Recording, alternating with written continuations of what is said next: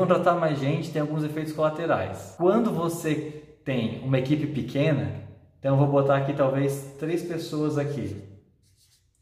Você tem três canais de comunicação. Esse aqui tem que se comunicar com esse e com esse e esse com esse e fechou. Então três pessoas, três canais de comunicação. E aí vamos só para terminar o exemplo aqui, colocar mais um, seis pessoas. Eu já tinha 10 canais de comunicação e agora eu acabo de ganhar um 11, 12, 13, 14 e 15, seis pessoas 15 canais de comunicação. Você pode ver que isso aqui cresce, não é linearmente. E aí, conforme você vai aumentando, começa a aumentar muito mais os canais de comunicação.